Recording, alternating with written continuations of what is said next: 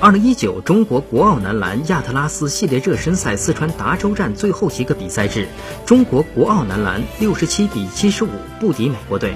本场比赛，中国国奥男篮三人得分上双，许梦君十四分两个篮板，卢艺文十二分五个篮板，王正博十一分。本场比赛双方的得分效率都不算高，比分比较低。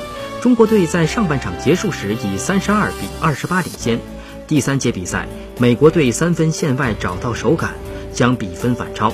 最后一节，中国队体力下降，连续出现失误，被对手抓住反击的机会，最终中国六十七比七十五不敌美国队。